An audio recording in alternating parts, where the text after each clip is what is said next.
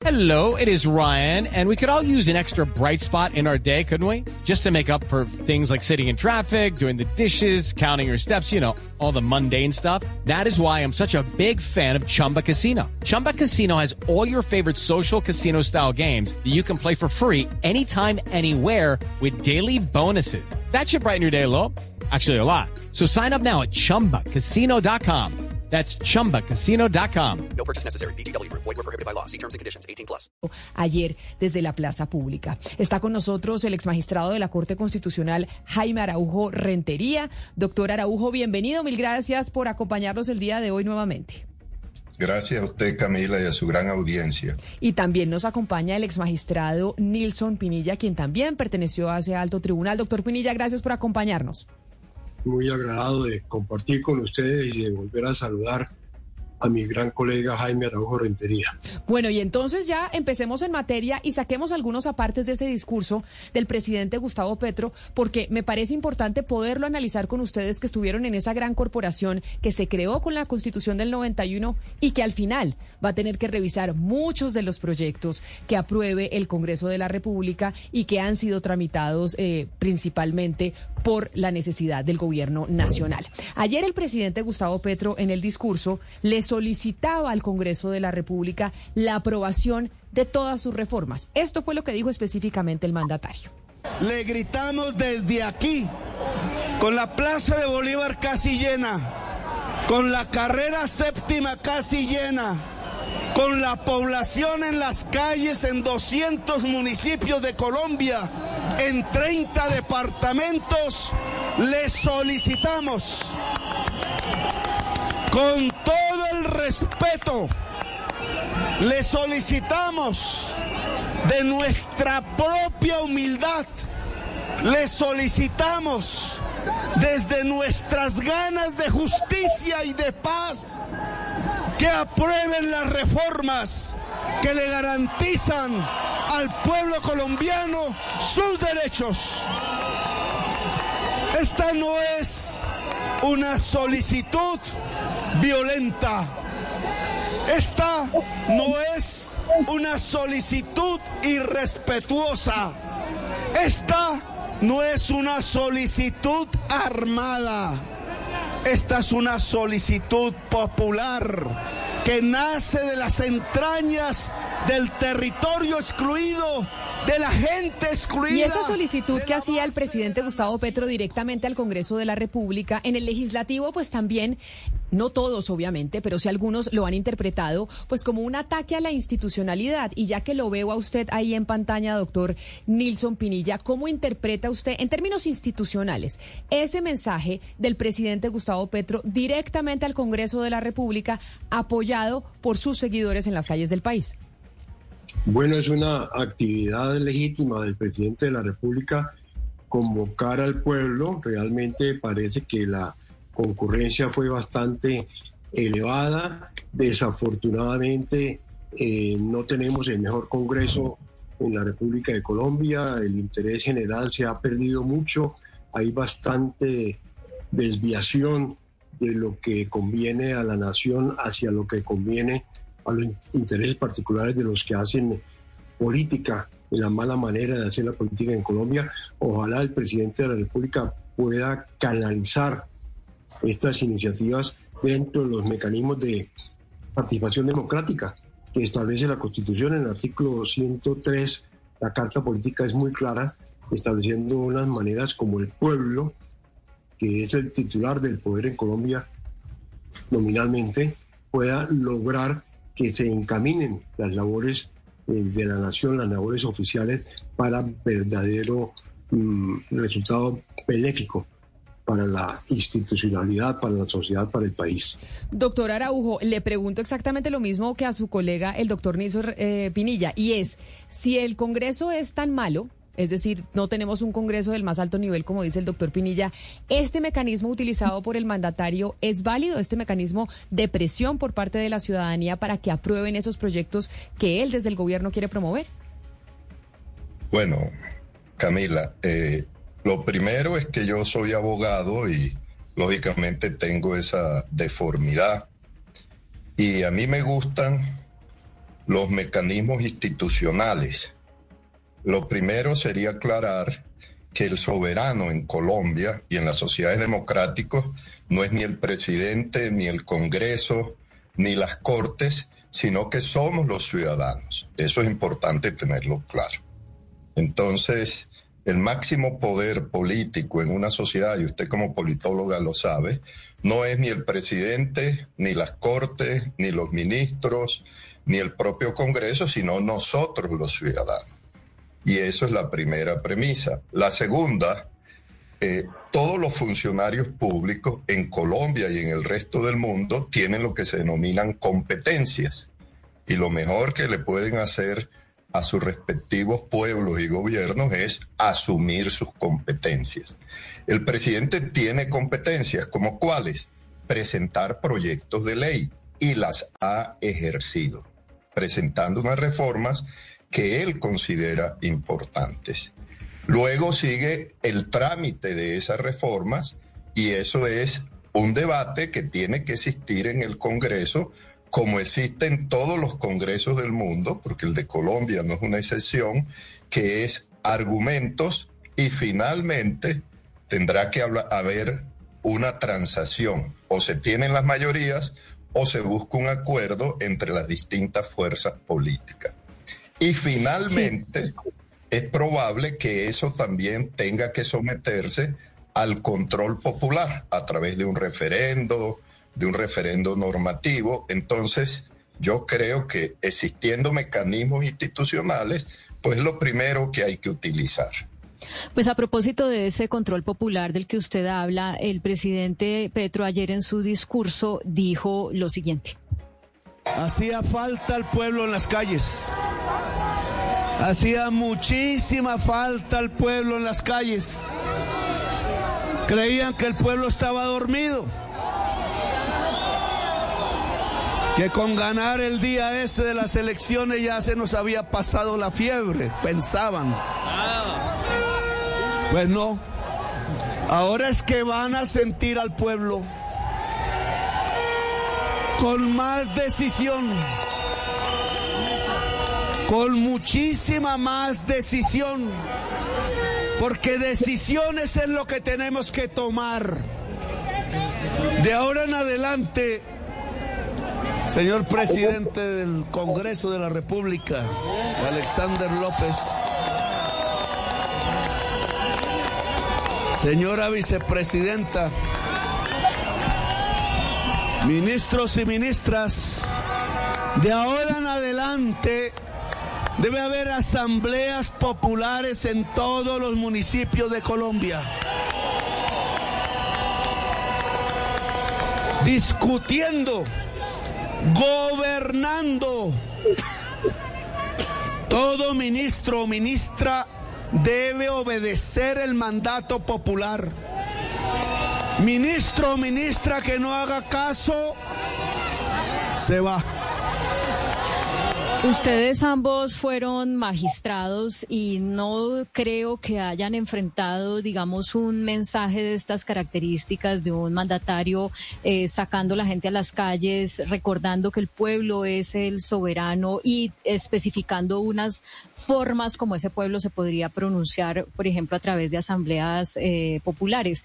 Cuando ustedes vieron esto ayer, ¿qué eh, concluyeron de que, cuál sería ahora el rol de la Corte? Con esta, digamos, advertencia del presidente, eh, entendiendo además que la justicia pues debe ser ciega para tomar sus decisiones, no, no debe ser populista, no debe, eh, digamos, eh, digamos, claudicar ante ideologías, sino ceñirse a la Constitución. Para ustedes esto es algo que presiona y que amenaza a los, a los magistrados de la Corte, magistrado Pinilla. Yo no creo que a la Corte Constitucional se la pueda amenazar ni presionar de esas maneras. Es muy bueno que se acuda al respaldo popular, es muy bueno que se haga esa convocatoria del pueblo como la hizo el señor presidente de la República y que haya eh, resultados, sobre todo dentro del orden, que haya verdaderamente reuniones pacíficas que permitan eh, que el pueblo se, se exprese. Pero esto requiere unos canales y realmente eh, las instituciones públicas han fracasado en la aplicación de esos canales. Desafortunadamente, tenemos una gravísima crisis de los partidos políticos. Los partidos políticos ya no son otra cosa que corpúsculos muy limitados donde cualquier persona se siente eh, dirigente de una determinada fuerza de convocatoria y cada quien va para su lado y cada quien va para su lado no para el beneficio general, sino para la mayor proyección eh, politiquera y mejor acceso al poder posible. Eh, ojalá que volvieran a constituirse los partidos tradicionales en derroteros de decencia, en derroteros de verdadera captación de la voluntad popular y ojalá que los nuevos partidos que tan copiosamente han venido surgiendo se caracterizaran por ser eh, canales esa vocería pública y de ser vehículos para que las iniciativas del pueblo verdaderamente se convirtieran en eh, tendencias a respetar dentro de los canales de la Constitución. No podemos olvidar que tenemos una magnífica Constitución, la Constitución de 1991 que con tanto éxito defendió el doctor Jaime Araujo desde su exposición en la Corte Constitucional. Es realmente plausible, realmente meritoria.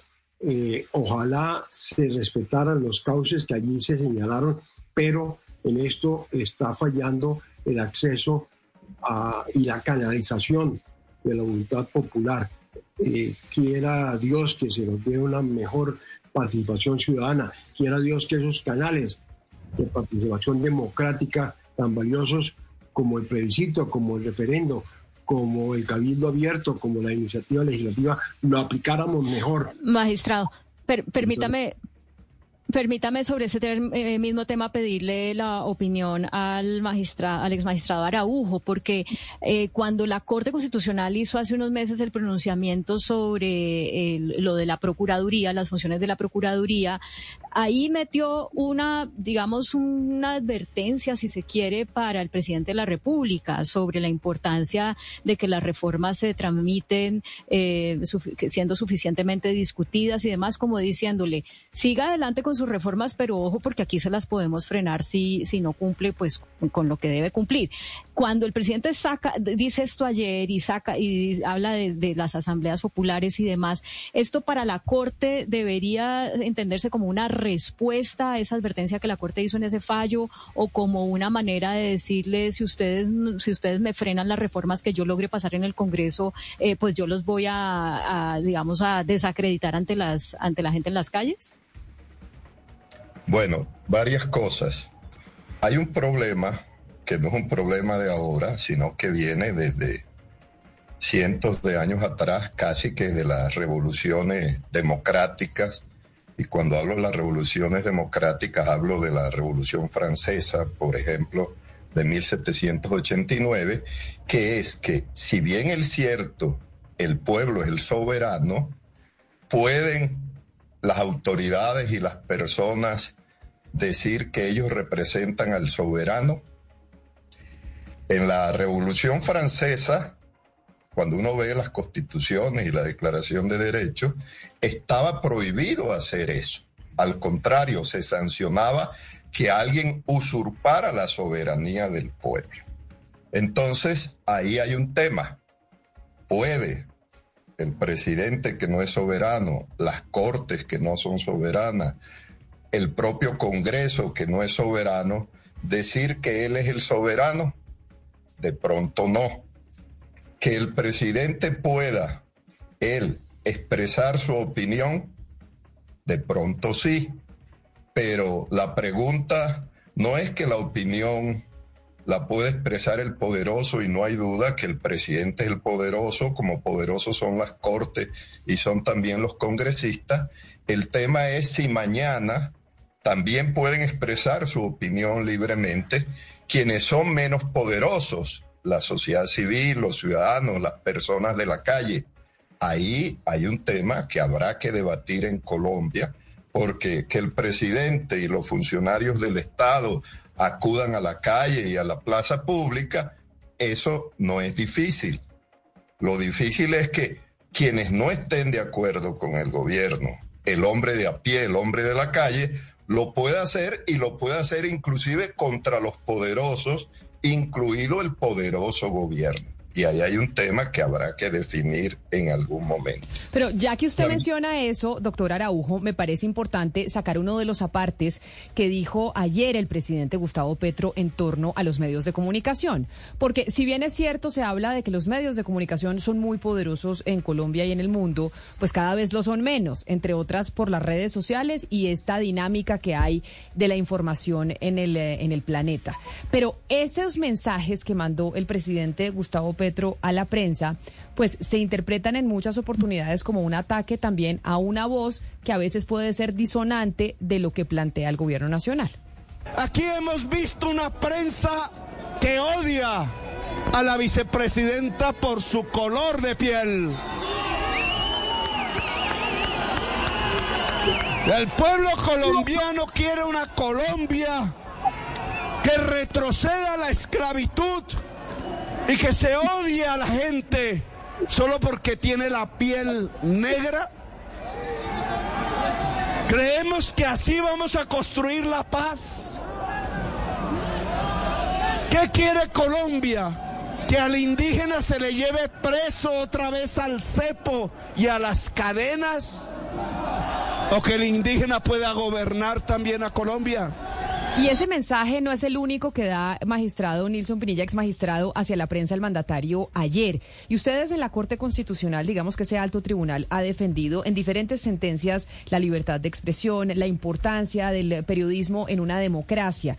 Pero aquí sí se ve un enfrentamiento entre el presidente Gustavo Petro y los medios de comunicación, o por lo menos sí un mensaje de parte de él muy fuerte hacia la prensa. Eso ¿Qué hace daño? ¿Es necesario? Eh, el, presidente debe hacerlo, plantear la conversación en estos términos con los periodistas, con la prensa y los medios de comunicación? Pues sí puede hacerlo, pero a mí me parece desafortunado, por ejemplo, que trate de insistir con que el color de la piel de la señora vicepresidenta puede incidir en nada entre las realidades nacionales. En la discriminación en Colombia no es discriminación étnica, no es discriminación racial, tenemos una discriminación social, que es lo más grave, discriminación de acuerdo a las capacidades económicas que permitan o no permitan acceder a los mecanismos de canalización del poder. Eso de estar realzando el color de la piel de una dama muy respetable eh, me parece vacuo, me parece completamente fuera de, de lugar y creo que hay temas mucho más trascendentes como es que el acceso a las personas de toda, toda condición, empezando por la condición eh, eh, sexual, por ser dama, mm, sea mucho más eh, amplio, sea mucho más democrático. La realidad me parece que el presidente de la República se deja llevar de apariencias para tratar de desviar la atención de la comunidad y no tiene ninguna trascendencia hoy en día que tengamos una vicepresidenta muy meritoria de un determinado color de piel o de otro. Y eso mismo se lo pregunto a usted, doctor Araujo, porque usted hablaba de, bueno, nos tenemos que preguntar, es quién representa directamente al constituyente primario, que es la ciudadanía, que desde la Revolución Francesa, pues no se podía abrogar dicho título ningún mandatario, ni el Congreso, ni ninguna institución.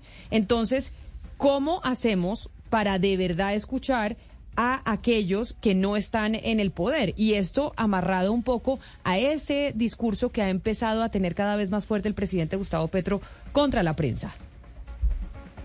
Camila, mire, hay dos cosas. Lo primero es que toda generalización es injusta.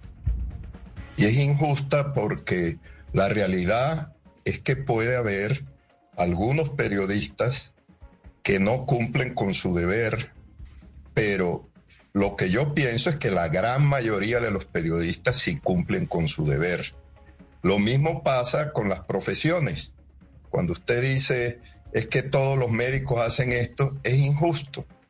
Los mismos congresistas, que todos los congresistas son bandidos. No, no es cierto.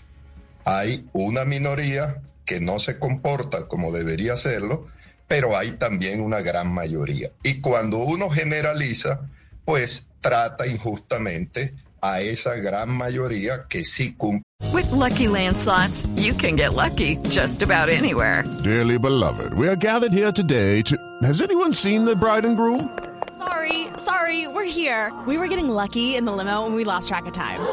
No, Lucky Land Casino, with cash prizes that add up quicker than a guest registry. In that case, I pronounce you lucky.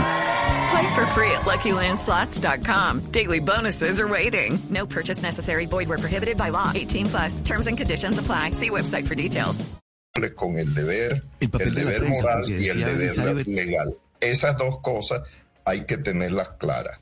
Lo segundo es que tenemos que mirar que hay un problema que en Colombia donde cada quien se está abrogando la representación popular y vamos a llegar a choques políticos. Yo propongo, porque estos diálogos tienen que ser propositivos, que hay mecanismos, tanto en las constituciones como en las leyes, para resolver esos conflictos. Me explico.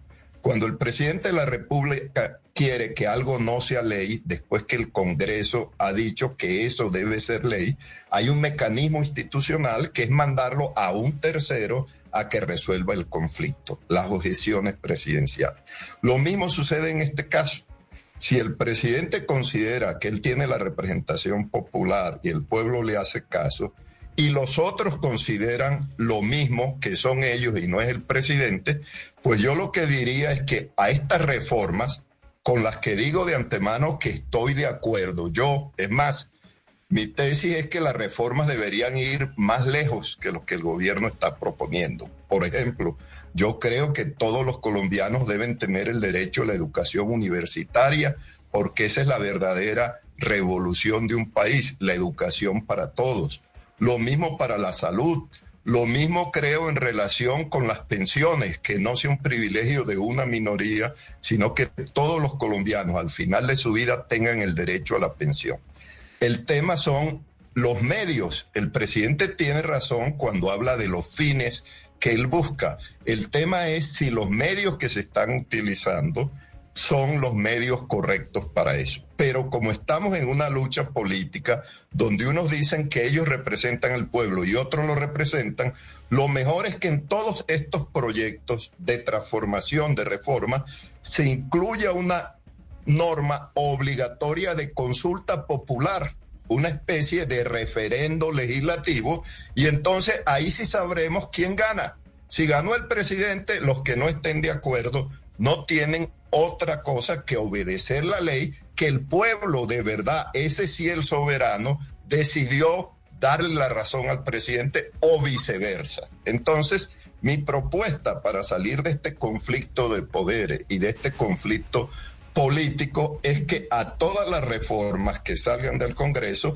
se le someta a referendo popular y entonces ahí sí sabremos de verdad quién representaba al pueblo y no que estén usurpando la soberanía popular, ni el gobierno. Pero ni los eso, no es, pero eso no es muy tedioso, doctor Araujo, es decir, a cada reforma someterla a un referendo popular. ¿Para eso no está No. supuestamente el Congreso de la República? Pregunto. No, no, Camila, al contrario, si estamos hablando de soberanía y que la soberanía la tiene el pueblo, en la democracia el que tiene la última palabra es siempre el pueblo. Usted lo ve en los regímenes parlamentarios. Cuando un primer ministro quiere algo y el Congreso no lo quiere, lo que hacen es llamar a elecciones al pueblo para que él decida quién tiene la razón. Si el pueblo considera que es el primer ministro, vuelve y elige a los mismos congresistas. Si no, elige a otros parlamentarios. Entonces, eso no es difícil. Cinco o seis reformas pueden discutirse en una... Acabamos de hacer una consulta popular para una cosa pequeña de unos ediles y unas cosas. ¿Por qué no hacemos un referendo de las cuatro o cinco reformas que el gobierno está proponiendo y ahí se acaba Pero, la discusión Araujo, y se sabe de verdad Eso lo no, eso no abre la puerta, y le pregunto a usted y también al doctor Nilson Pinilla, eso no abre la puerta a un fantasma que la oposición a este gobierno ha puesto sobre la mesa siempre, y es el fantasma de la constituyente. Es decir, aquí lo que quieren es que suceda lo que pasó en otras latitudes, en donde se quiso cambiar la constitución. ¿Esa propuesta no abre esa puerta? No, Camila, mire, al contrario, si, si somos lógicos con la democracia, la democracia podemos decir lo que sea, pero la democracia tiene dos grandes fundamentos.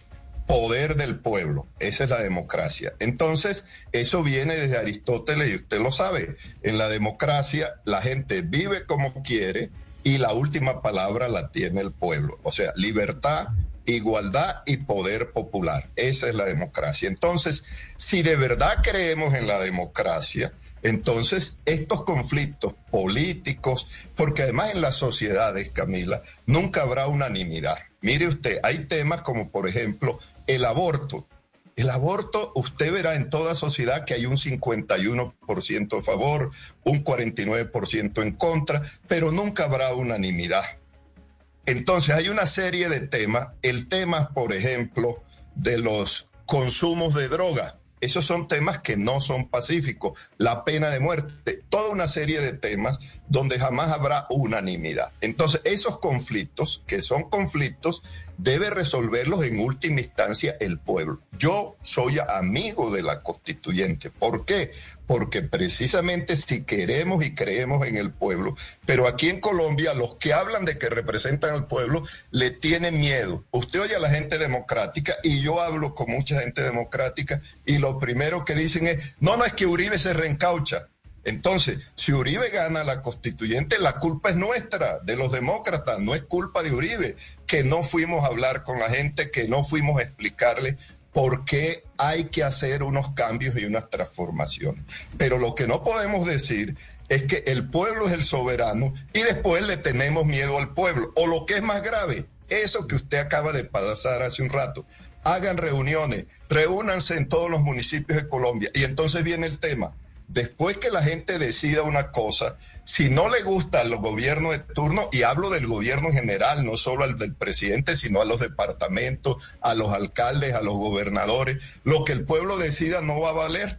Eso es, como decimos la gente de la región Caribe, mamarle gallo al pueblo. Yo soy amigo de la democracia directa y teniendo claro que el pueblo es la última palabra y que además los conflictos de las sociedades donde no hay unanimidad, no hay unanimidad sobre el aborto, no hay unanimidad sobre el divorcio. Esos conflictos tienen que resolverlo, es el soberano en última instancia. Pero ahí entonces, eh, bueno, yo sé, Oscar, que usted tiene pregunta sobre la prensa para el doctor Nilson Pinilla y entonces eso me da pie para enviar este otro aparte que mencionó ayer el presidente Gustavo Petro en su discurso, en donde vuelve y pone sobre la mesa pues a un medio de comunicación. Nos han acusado, han dicho, casi que sin ética, que nosotros usamos teléfonos. Acaban de allanar otras oficinas de la presidencia. Semana ordena y el CTI obedece. No encontraron ninguna prueba. No encontraron un solo indicio. Pueden allanar el palacio.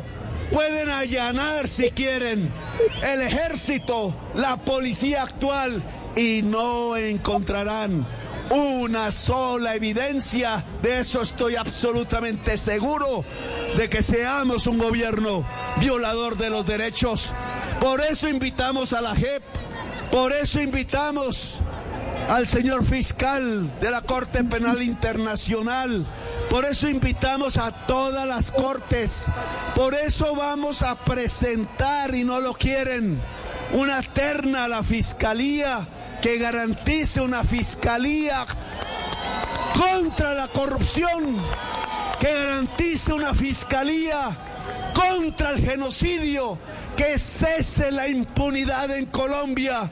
Sí. Pero mire, mire, doctor Nilson Pinilla, eh, eh, este tema de la relación de los gobiernos, no, no, no solamente el gobierno Petro, sino todos los gobiernos con la prensa, con los medios de comunicación, es un tema complicado muchas veces y muy complejo también porque a ningún gobernante le gusta que la prensa lo fiscalice, le gusta que la prensa lo vigile, le gusta que los medios de comunicación estén allí constantemente como el perro guardián mirando a ver en qué se equivoca y hacerle ver de esas de esos errores y equivocaciones. El doctor Petro, el presidente Petro, se ha mostrado particularmente irascible con el tema de la prensa.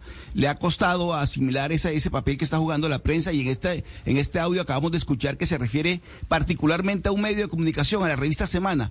Pero usted, doctor Pinilla, que ha tenido la experiencia de ser magistrado y que conoce muy bien lo que las implicaciones de la libertad de expresión y demás, el tema de los medios de comunicación y los, y los gobiernos es bien complicado, le decía yo a usted. El doctor Belisario Betancourt, por ejemplo, en su gobierno, cuando la prensa le estaba criticando mucho todo el manejo que le dio al Palacio de Justicia y demás, el doctor Belisario Betancourt dijo, yo prefiero una prensa desbordada y no una prensa mordazada. Y esa misma frase la utilizó después el doctor Juan Manuel Santos cuando los medios de comunicación fueron muy críticos con la negociación con las FARC. Dijo el doctor Santos, yo prefiero una prensa desbordada a una prensa mordazada. Con lo que estamos escuchando del presidente Petro, ¿usted qué reflexión tiene con esa relación entre la prensa y el doctor Petro en la presidencia de la República? Pues yo creo que el presidente de la República ayer cuando tuvo esa intervención eh, estaba cansado, porque realmente dijo cosas que no iban verdaderamente con la situación nacional.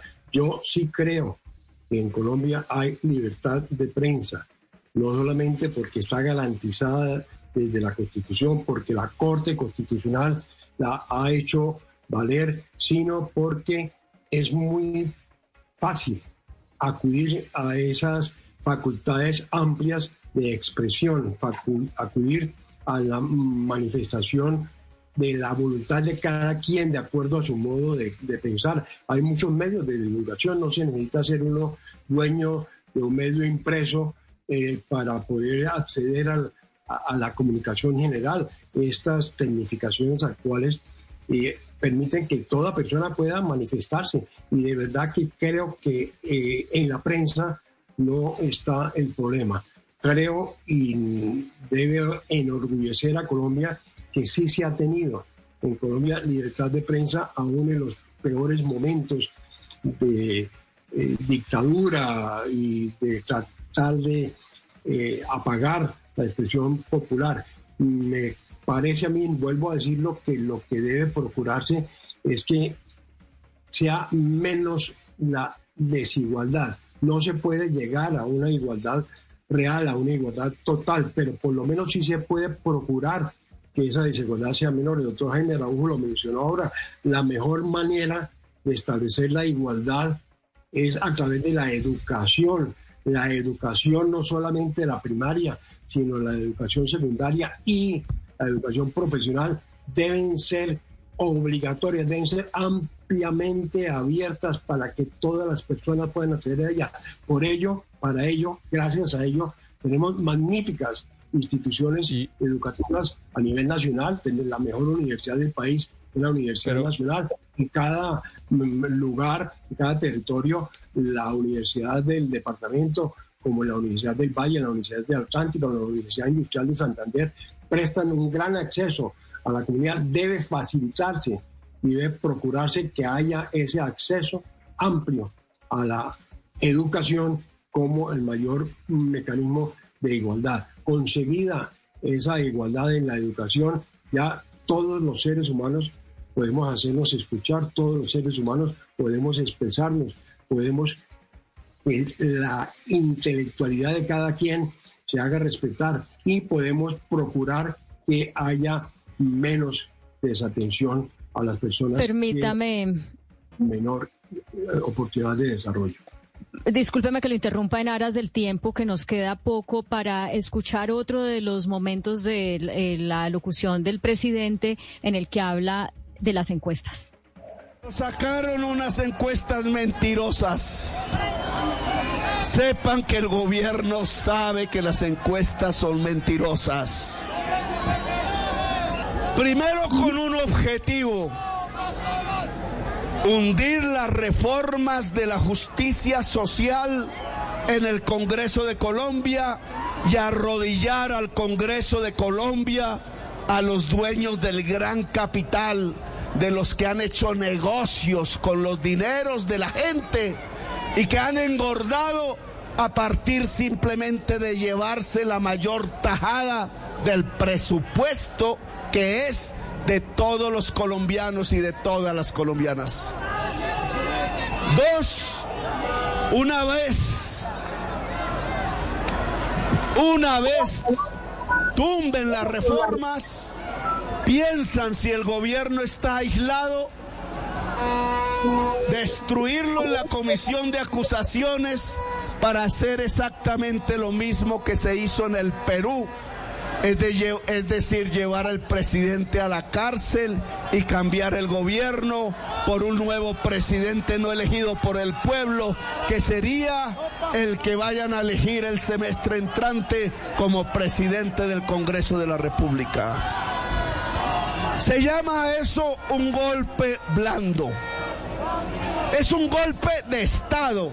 Es un golpe contra la voluntad popular. Pedro Castillo estaba solo. Eh, varias decimos, personas al oír este discurso o, cuando el presidente ha dicho esto en ocasiones anteriores, lo del golpe blando, han eh, dicho este es el mismo libreto de lo que pasó en Venezuela, que es desacreditar las instituciones en tiempos de Chávez, de lo que pasó en Ecuador, el enfrentamiento con los medios, no creerle a las encuestas. ¿Ustedes eh, hacia dónde ven que esto va a evolucionar a la colombiana? Vamos, esto de verdad abre la puerta para, para esos miedos de muchos de vamos a ser como Venezuela o como el Ecuador de Correa o aquí va a pasar algo distinto. Les agradezco una respuesta breve porque nos queda muy poco tiempo. Magistrado, ex magistrado Araujo. Bueno, yo creo que cada país tiene sus particularidades y yo no creo que en Colombia, que a pesar de nuestras dificultades tenemos instituciones relativamente fuertes, hemos pasado por muchos conflictos y siguen funcionando nuestras instituciones Lógicamente, hay que estar atento a cualquier exceso de poder de cualquier órgano del Estado. Puede ser del Ejecutivo, puede ser del Legislativo, puede ser del Judicial, pero todo se soluciona si tenemos mecanismos de solución de conflictos. Y como ese que yo señalaba, de someter a referendo las reformas del presidente. También hay que decir y eso, en eso tenemos que ser claros, es que a los jueces, y a los jueces de Colombia en particular, no se les debe exigir que tomen partido ni por el gobierno ni contra el gobierno. Los jueces lo único que tienen que hacer en una sociedad es cumplir la constitución y la ley. Y si los jueces de Colombia, desde la Corte Constitucional, la Corte Suprema, el Consejo de Estado, cumplen con eso, eso es suficiente para fortalecer la democracia.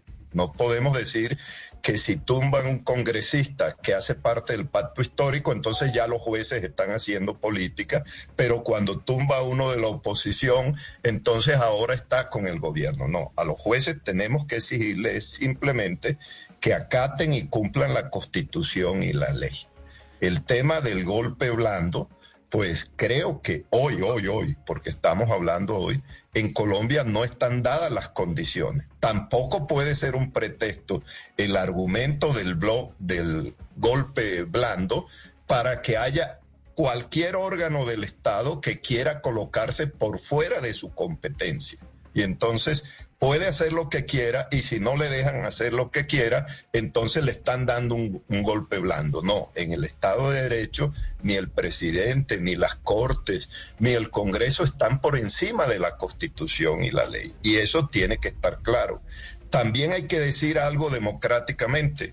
Es muy fácil hacer discursos y es bueno que se hagan discursos. Yo estoy de acuerdo con que se hagan discursos, pero eso no es tan democrático como se piensa.